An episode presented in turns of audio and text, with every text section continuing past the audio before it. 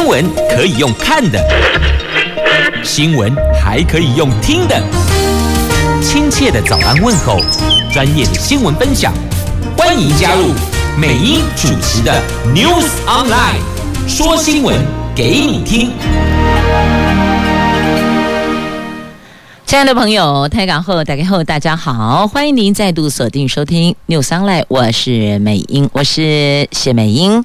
在进入今天四大报的两则头版头条新闻之前，先来关注的是天气概况。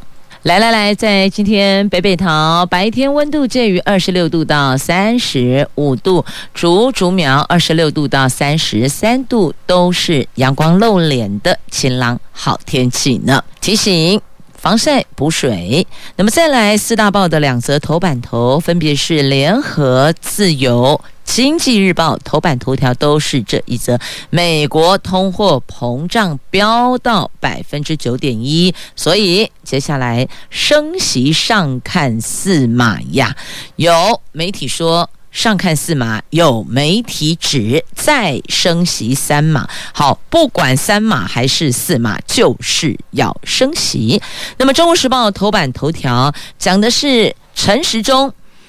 落跑选市长，陈时中今天请辞。这民进党正式通过双北市长候选人提名，卫福部长可望由薛瑞元接任。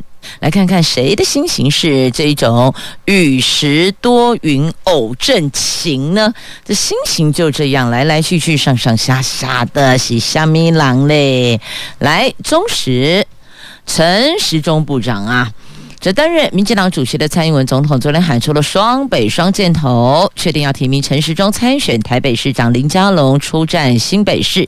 那陈时中今天将向行政院请辞卫福部长，一切可望由正次薛瑞元接任。那国民党抨击由，陈时中一路卸责、推卸责任的卸哦，卸责。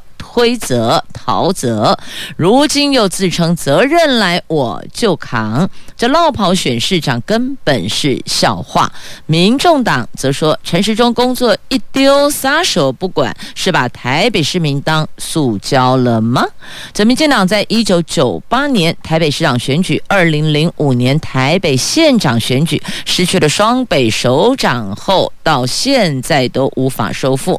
蔡总统能否在第二任绿化双北，关系着他在民进党的历史地位，特别特别是台北市哦，在萨卡都的情况下，民进党评估今年可能是胜算最大的一年，将请全党之力将。陈时中推向台北市政府。那今天陈时中会向苏贞昌院长请辞。那部长接任人选由薛瑞元。那至于薛瑞元是否兼任防疫指挥官，指挥中心说，指挥官人选是由行政院决定的，并不是部长就一定是指挥官，未必，这不是画上等号的。那蔡英文说，防疫需要指挥官，市政也需要指挥官，透过双箭头。强强联手，可谓北台湾创下新局，希望能够带动整体台湾前进的动能。陈时中对抗疫疫情的应变力、协调力、领导力，总统说大家有目共睹。好，那后续就交给台北市民决定是否认同陈时中的能力了。那么双北，这林佳龙点名侯友谊，请接下我的战帖。那侯友谊则说：加油，加油！大家一起加油！好，那再来，民众党的这个蔡壁如也有声音哦，哈，针对陈时中。选台北市长，他认为这根本把台北市民当作塑胶啊。那国民党则讥讽这龙中间创地方自治史的记录。什么叫龙中间呢？龙林佳龙的龙中，陈时中的中，间林志坚的坚啊。这国民党主席朱立伦批评陈时中身为防疫指挥官，却为了选举而不顾当前的疫情。林佳龙原本声称他只选台北市。现在却为政治前途突然转弯。那前新竹市长林志坚更在任内落跑选桃园市长，去年也说了他绝对不会选桃园市长，而现在在桃园地方频频败票，那这些都已经创下台湾地方自治史的记录。那国民党。目前还没有正式提名新北市长侯友谊、台中市长卢秀燕竞选连任。朱立伦说：“我不可能让我们的现任首长落跑不顾疫情，所以在提名过程当中，现任首长必须兼顾防疫，着重市政的新北和台中会稍后提名。言下之意就是说呢，是是新北、台中。”现任的首长优先提名了，听起来是这个样子。好，以上是今天《中国时报》头版头条的新闻。翻开内页的 A3 版面，还有整个版面的报道，包括了蓝营在苗栗县的状况。那中东锦提前走人，中东锦是苗栗县议会议长，也是国民党苗栗县党部主委。那现在他也不要了，那要选。县长了，那现在变成蓝营有两枚，所以呢，绿营提名一个，因此有没有这种可能性？譬如说，就现在台北市是三强的情况之下，媒体所分析报道，民进党有机会把台北市拿回来。那么在苗栗县，会不会因为现在这个状况无法蓝营内部无法团结而丢了？苗栗县呢这后续都有待观察，毕竟距离选举还有四个多月的时间，变数还是很大的哦。这选举都有可能一系翻盘，一系之间风云变色，所以现在下定论还是太早了。来继续，我们前进。联合报、自由时报、经济日报今天头版头条的新闻来看，美国通膨啊，这汽油价格大涨，使得美国六月份的通膨率一举升破百分之九，飙上了近四十一年来的最高点，显示美国民众生活费增加的压力短期之内是不会疏解的哦。联准会有更强的理由，在这个月底。再次提高利率三码来对抗通膨，三码等于多少？你知道零点七五个百分点呐、将近要一趴啦。那美国通货膨胀继续飙，更多的市场交易员压住，可能一口气升息四码，有人说三码，有人说四码了。那国内学者认为，即便年底的年底之前，美国的消费者物价指数持续的创高，都不会太意外。七月份升息三码几乎是可以确定的。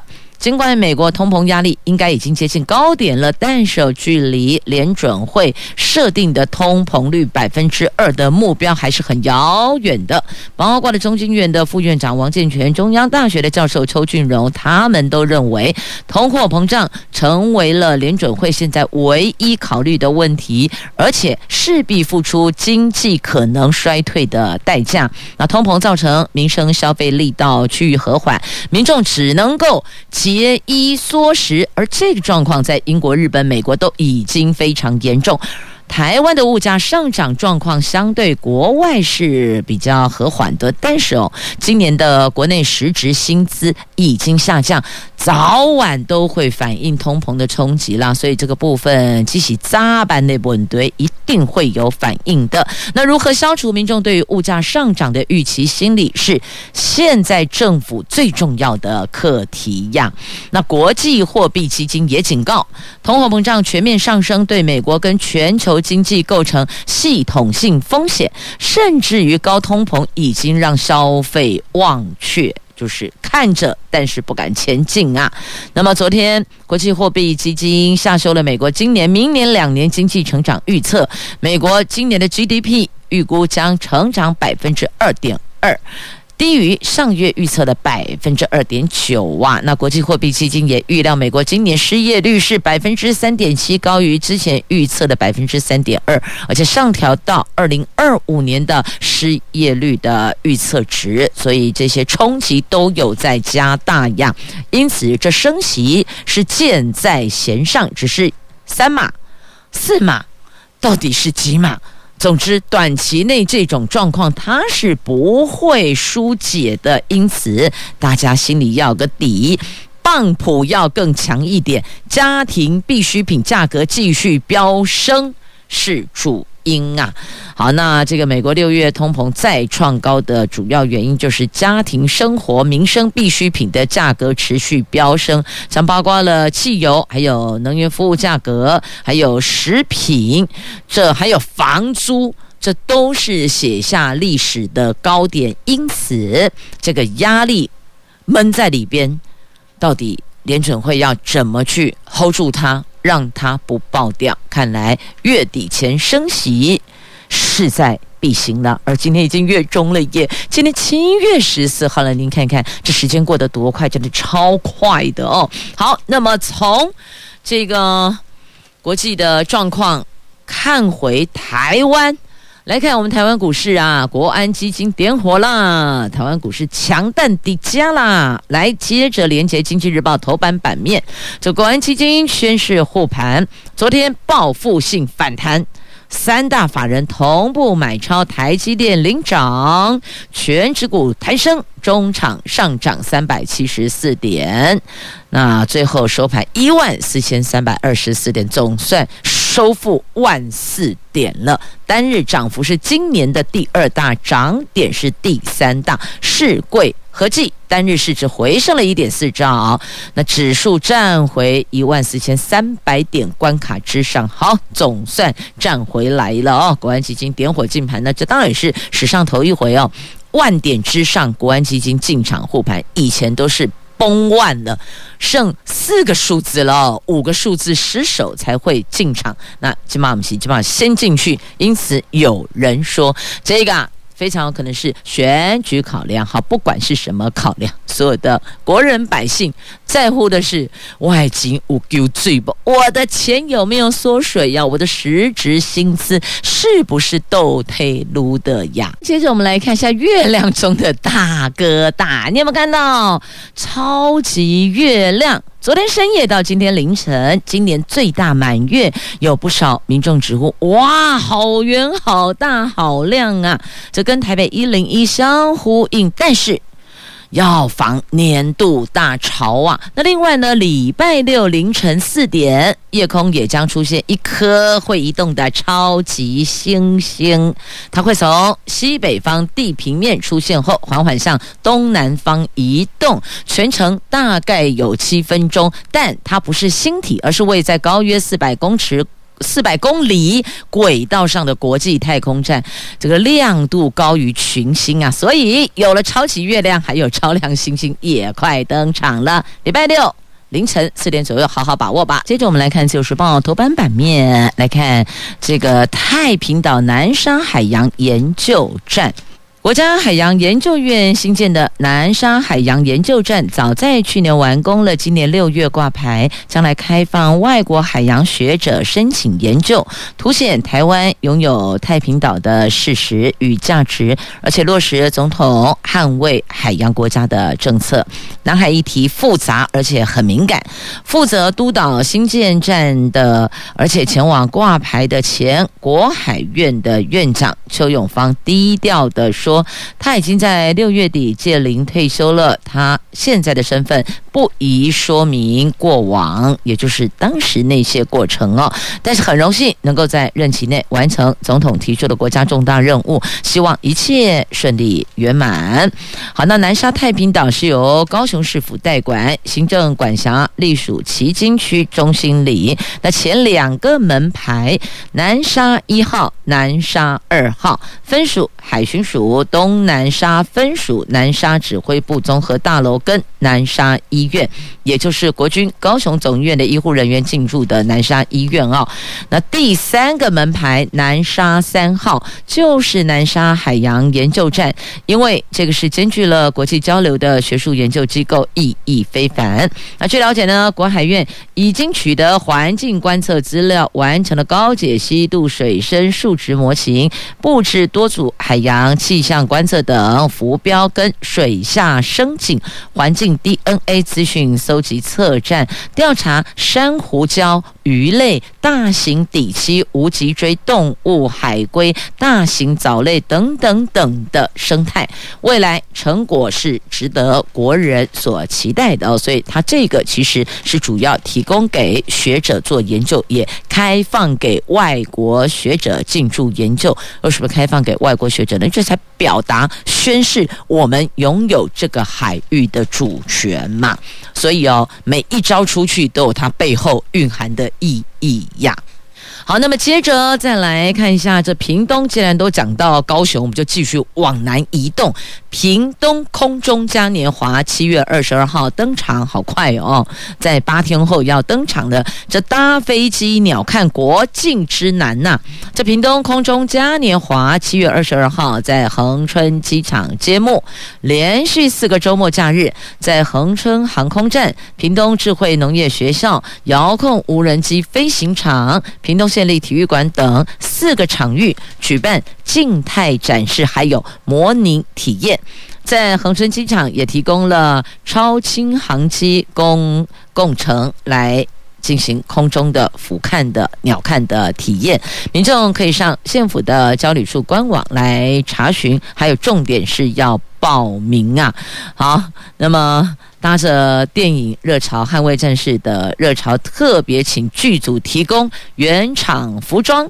在恒春机场、屏东体育馆，让民众可以穿戴电影道具拍照，化身热血飞行员。所以呢，当不了捍卫战士，在这里也是可以的啦，穿一下，感受一下。拍照一下，有图有真相，就觉得自己是 Top Gun，有没有好？这是月呃七月二十二号，不是月底了哦，七月二十二号要登场的屏东空中嘉年华，可以搭机鸟瞰国庆吃南呢。还记得国庆吃南吧？是好，这四个字，大家最最最通俗，使用率最高，那大概就是《海角七号》电影热演的那个时候吧。来邀您到屏东来加入屏东空中嘉年华，搭飞机鸟看国境之南。好，到了屏东，我们接着再往旁边靠，应该是往上面再靠一下，来到离岛了。来澎湖。提醒您，澎湖沙滩现在出现了一种水母，叫做僧帽水母。这个水母有致命剧毒，千万不要触碰啊！这炎炎夏日到沙滩戏水，可是有潜在的危机。最近传出了澎湖沙滩发现具有致命剧毒的僧帽水母，它的毒性是刺丝细胞以及蛋白质毒液的溶血素，这个对动物还有人类会有。致命，专家呼吁千万不要碰触啊！这个有致命剧毒啊，所以千万不要碰触哦。这提醒您，如果不知道它长得什么样子哦，你 Google 一下，就是僧帽水母，僧就是高僧和尚高僧僧那个僧帽帽子的帽，僧帽水母。大家就会跑出来它的样貌，认一下它长什么样子，就是这个水母，千万保持距离，不要碰触它。好，时间来八点十四分，我们休息，广告之后回来带您一连串来关注跟数位有关的，从数位疫苗证明到数位。生活记，呃，夏夜数位生活记到数位证据哦。来，接着我们进入数位世界啦。来，先看数位疫苗证明，在今天自由时报头版版面。这因为疫情指挥中心昨天宣布，我国的数位新冠病毒健康证明新增加了适用美国、加拿大、日本、澳洲采用的格式。那今天开放上线申请，而以后数位证明可以查验。欧盟还有美国、加拿大、日本、澳洲所他们使用的这两种格式的资讯，那我国去年底就加入欧盟的数位新冠证明系统了，到欧盟国家通通都适用。那今年五月再加入由美国为首的这个国际组织所采用的格式，要适用美国、加拿大、日本、澳洲了。那发现呢，这些这些格式比欧盟的格式资讯更详细，比如说有登载了疫苗的种类、厂牌、名称、批号等等等。那指挥中心指出了，这个格式除了美国部分州，包括日本、加拿大跟澳洲雪梨，通通都采用的。那今天上午八点起，现在已经开放喽，八点起开放格式下载，三个步骤就可以完成，也支援一键加入 iOS 或是这 Android 手机啦。因此，这是系统可以支援的，也比较便捷。那因为各国边境管制的措施不尽相同，所以民众出国之前建议查询各国规定之后才比较稳妥，要不然格式不相容，又或者不适用，你也是很麻烦的，不是吗？好，这个是数位疫苗健康证明，数位新冠病毒健康证明了哈，新冠病毒健康证明。好，那么接着我们再来看一下这个数位就比较轻松，比较愉悦一点，这个叫做。因应暑假的夏季的夏夜数位生活季，这桃园市政府推出的这个活动哦。这夏夜数位生活季是以数位转型为主题，结合了市府的资科局红利桃子的振兴活动。那只要在指定的市场夜市。使用手机登录 LINE 的账号资料，就可以获得它有一重、第一重跟第二重的这个活动哦，那就是点数兑换的资格。那点数可以换现金，现金可以在特约商店消费，了解了吗？等于说。点数兑换的现金价值不是直接换现金钱了哦，不是，是它所等值的现金价值可以在特约商店直接消费哦。那第二重就是在抽夜市金，就是逛夜市可以使用的这个兑换券啦。那而且当天在夜市使用数位支付消费。那在活动柜台出示消费的记录，就会获得第三重的夜市金。所以一重、二重、三重，这不是三重抛唔稀有，而是活动奖三重，就是要推这种数位生活季。夏天嘛，暑假了，那天气也好，那么到夜市嘎嘎 C C 逛夜市，那早上到传统市场、公有市场一样有。搭配的市政府的活动，所以你要上官网去看一看到底有哪些市场有搭配活动，哪些夜市有搭配活动啊？好，这是数位生活季。那我们从数位证明、数位疫苗证明到数位生活季，那现在到数位证据啊，下面写数位证据的来。今天自由时报头版图文在内页的 A 十二版面下方有数位验证。信任透明，这个是司法联盟链。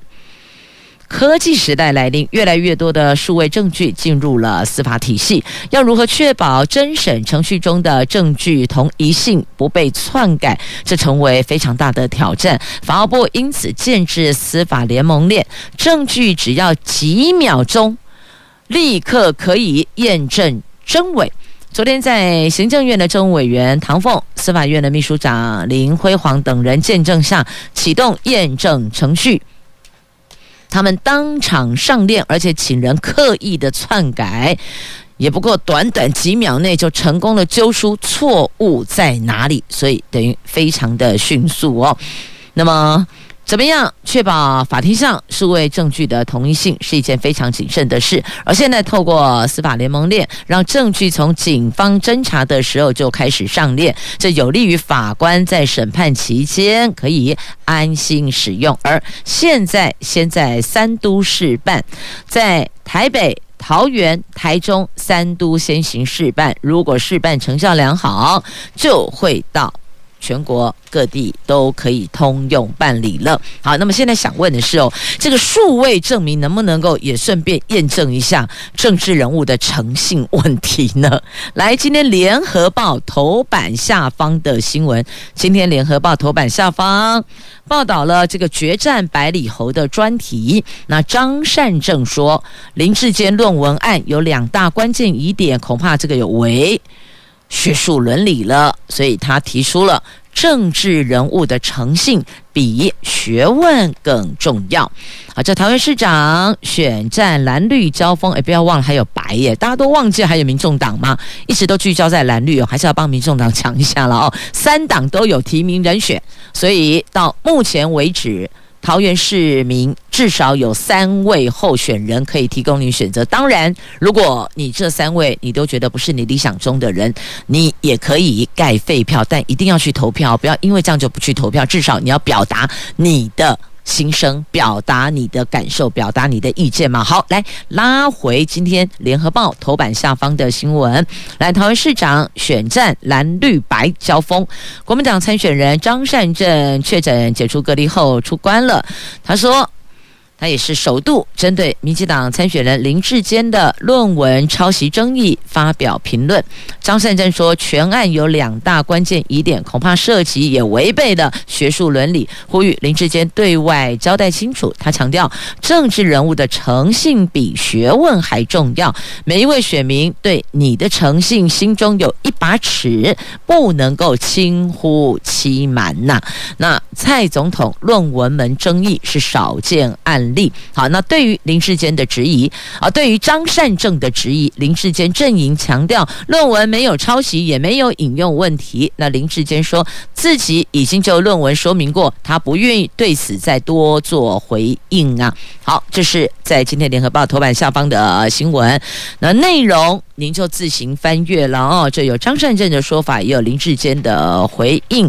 那当然，对于这个有没有影响到民调呢？东联马修影。响到民调了。好，我们来看一下现阶段哦，在这个论文门发酵后，桃园市长的候选人的最新民调如何呢？来，张善政赢林志坚百分之六点五，但同样的距离投开票日还有四个多月的时间哦，依旧存有变化的、有变数的，所以现在不代表。十一月二十六号的这个结果哦，三位候选人也不排除未来或许还有人去领表了，也有可能了哦。所以每一位候选人都是有相同当选的机会的哦。支持者别气馁，那么如果这个领先的也别骄傲，就是这个胜勿骄，败勿馁，大概是这样的一个方向。接着我们来看大学学费调涨的话题，在今天《中国时报》头版下方哦，就有三所私立大学涨学杂费了。这中原、实践、世新三所大学申请在一百零七学年度调涨学杂费。结果那个时候没有获得教育部审议通过嘛，于是这三所学校提起诉愿跟行政诉讼，去年告赢教育部之后，昨天教育部说同意。中原和实践大学在一百一十一学年度学杂费调整百分之一点二五，世新大学调升百分之零点七五。其实回到一百零七学年度那个时候，是有十六所大学申请调涨学杂费，但是只有两所大学成功调涨，就是中兴大学跟文藻外语大学。另外，其他十四所大学全部都被驳回，而被驳回的十四所大学当中，有三所学校就是。中原实践跟世新，他们提出诉愿跟行政诉讼。台北高等行政法院在去年六月十七号医学杂费收取属于大学自治范围，而且教育部否决的时候没有说明具体理由，也没有给予这三所学校有补充说明的机会，所以判决三所学校胜诉。好，那教育部召开学杂费审议小组会议后说，同意中原跟实践调。调涨百分之一点二五，市新是百分之零点七五。那实事实上呢，一百零七学年度世新跟实践要求调涨百分之二点五，中原是百分之三点六。教育部昨天就同意，等于是他们提出申请的趴数的三成到五成的调幅啦。那中原、实践、世新这三所大学都对教育部表示感谢，但是啊，这个跟当初跟教育部这个提出的。还是有很大的落差。那前实践大学的校长陈正贵认为，教育部没有遵照高等行政法院判决的精神，让三所私立学校依照一百零七年申请的幅度调整学杂费，认为这个是又在砍一刀。教育部的处理可以说是塑料嗯，干完啦。那高教工会组织部主任林博义希望政府在高教可以投入更多经费，避免增加学生的负担。全国私立学校工会则是提醒教育部正视私立大专长期教育资源不足的问题，应该建立合理大专学杂费调整的机制，否则大学必须透过打诉讼，就透过打官司才能够调整学费，这个绝对不是长久之计。教育部对此则强调，还没有大专院校申请在一百一十一学年度调整学杂费。好，所以这是教育部给予的回应。那么接着我们再来看一下，财政部说打房奏效，请问您的感觉呢？你有感觉到政府寄出的打房政策很有效果吗？好，我们来看数字会说话。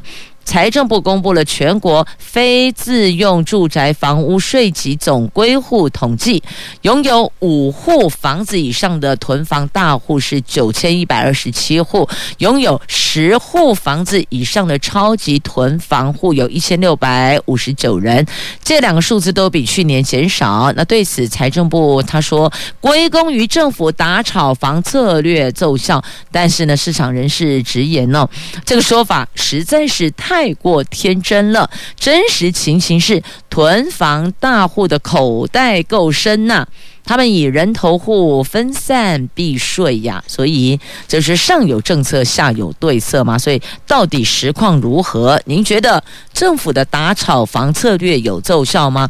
现在全台湾。拥有十户房子以上的人数有一千六百五十九个人，有五户房屋以上的人数有九千一百二十七个人，所以数字会说话。您的感受如何呢？而且囤房大户啊，他们不仅口袋够深，他们还懂得用人头去规避，所以会来分散人头，分散来避税。好，所以实际上的数字应该是。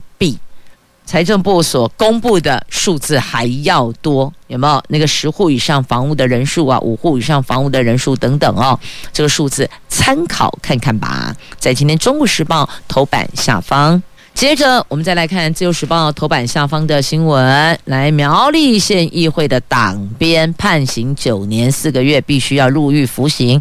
他是前头屋乡长江村贵。因为在乡长任内涉及收贿赂卖官位，这担任苗栗县议会国民党团书记长的县议员江春贵，六年前在苗栗头屋乡长任内卖官，收受两名争取乡公所清洁队员职缺的人士红包各四十万元。那经过苗栗地方法院跟台中高分院都依贪污治罪条例。判刑九年四个月，褫夺公权五年。那他上诉三审，昨天被最高法院驳回全案定验。除了必须要入狱服刑，他议员的职务也将被解职呢。好，就是收红包卖官位，就这样卖这个职缺了哦。那这边有出缺，有人想进来，就这样。好，全案定验了。也没得再上诉了，就是定谳了，必须要入监服刑。那么他的这个入监服刑会不会也连带有影响到苗栗地方的选举呢？好，我们拉过来看苗栗县的这个有。意要角逐百里侯的人选哦，好来看，这是苗栗县议会长钟东锦，他被撤换国民党县党部主委。昨天他回党部脱下主委背心，带走四大公投的文宣资料啊。他认为党中央不尊重他，党中央说我们跟你沟通长达三个月了，没有不尊重，而且已经快要选举了。那钟东锦认为他努力。没有被看见，所以到底怎么回事儿呢？啊，这么努力，为什么党中央不提名他呢？那党中央又提名别人呢？好，这国民党的家务事要自个内部弄清楚，要不然呢，这内部分裂，兄弟戏强，那就是鹬蚌相争，渔翁得利喽。啊，渔翁是谁？不要问我，你心里有数啊。看一下健保费调涨的话题哦，这健保调涨部分负担，难道是因为选举而喊卡了吗？这卫福部五月十二号撤销实施公文，那团体就医师团体要求尽快上路。健保署长说，好政策应该坚持。卫福部长陈时中确定要参选台北市长，但是有关健保永续经营的部分负担调整方案，却可能因为年底选举而胎死腹中。为了促进健保正常营运，还有使用者付费的原则，台湾私立医疗院所协会在这个星期发函给卫福部，希望陈时中能够尽快宣布八月起正式实施部分负担的调整。卫福部健保署长他说：“好的政策应该要坚持值的。那调涨部分负担原定是五月十五号上路，但是呢欧米孔疫情爆发，为了减轻民众还有医疗院所的负担，所以卫福部在五月十二号。”撤销实施公文。陈时中日前被问到部分负担调整到底什么时候上路，他却说目前没有考虑呀。所以显然这就是撤销后没有具体实施的时间点。但是这个部分呢，对我们的这个私立医疗院所协会则认为哦，这样子是不对的啦哦。那消基会的董事胡峰斌说。用过往相同的一锅饭已经喂不饱所有的人，政府应该面对、认清事实，让这个心智尽快上路。台湾病友联盟理事长吴鸿来也说，健保费率调整应该常态化，该调就调，避免大选年行政院长换人不能够涨，这些非理性的因素啊，会影响到健保财务的稳定性呢。那健保署长他则说。现在随缘平常心，这个不是他可以决定的。虽然他是健保署署长，但上头还有长官呢。不过他也强调，好的政策应该要坚持部分负担才使用者付费，让民众更重视医疗的合理性，可以减少医疗院所不实申报以及刷健保卡换赠品等等的过去的漏规漏习呀。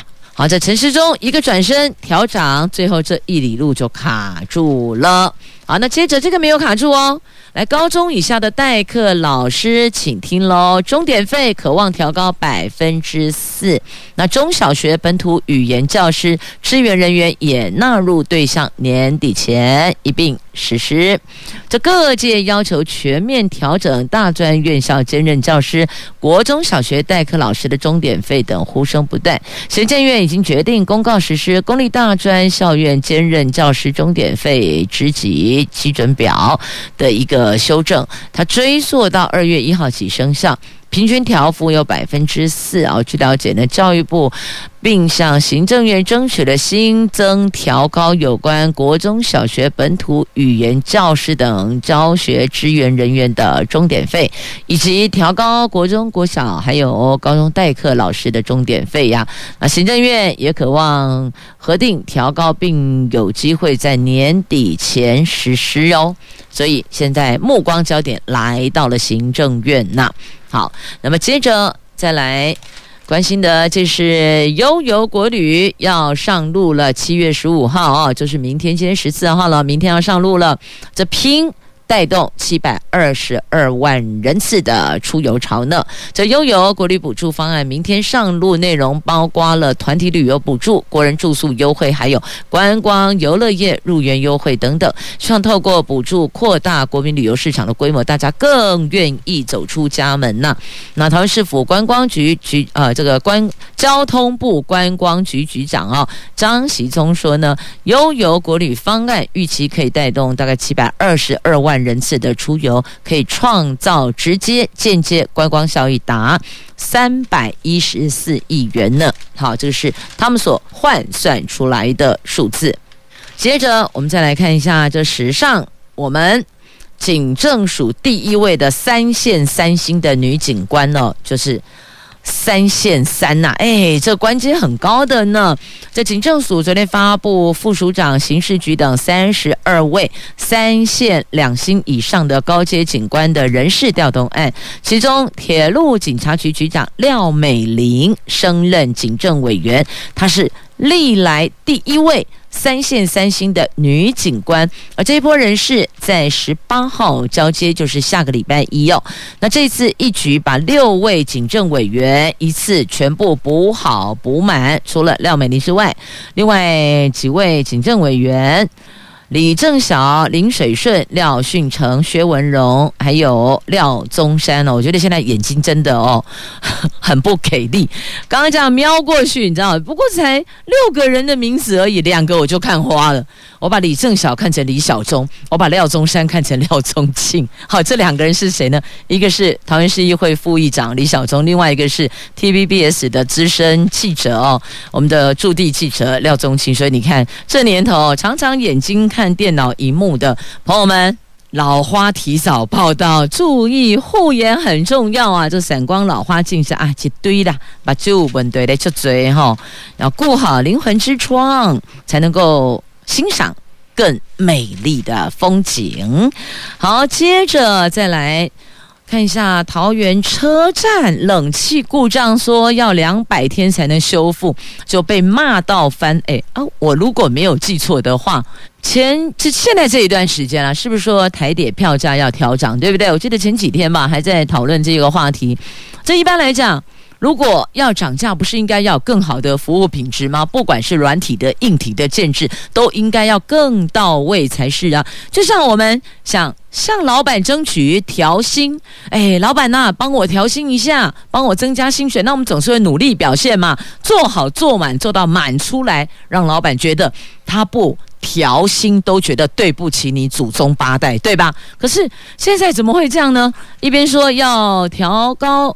台铁的票价，可是另外一边，这车站偌个干那夯楼赶快呢？冷气故障为什么要修两百天？我也不明白，我也不了解哦。在里边工作是挥汗如雨。那么还有旅客以为桃园车站根本就没装冷气，其实有的，它是故障，一是派气呀，冷气机故障，而且故障很久了。非常非常久了，据说好像从去年的下半年，是不是年底就有问题了？但台铁的回答很妙，他说完全故障，去年才完全失去作用。哎，不是这样说的啦，不是什么完全失去作用。难道以后这些硬体坏掉，你要在旁边挂一个牌子？哎，百分之三十故障。百分之五十功能不彰，百分之八十挂点吗？百分之百完全失去作用，这不对吧？我怎么觉得是我的脑袋结构有问题，还是这些长官的塔卡孔古力？我也搞不清楚。但听起来这个怎么听怎么不对呀？你想想看，进桃园车站的人挥汗如雨，在这边工作的员工也是热到快爆哦。员工私下透露，其实哦已经快六年了。拍给了你，这到底是什么情形？什么问题？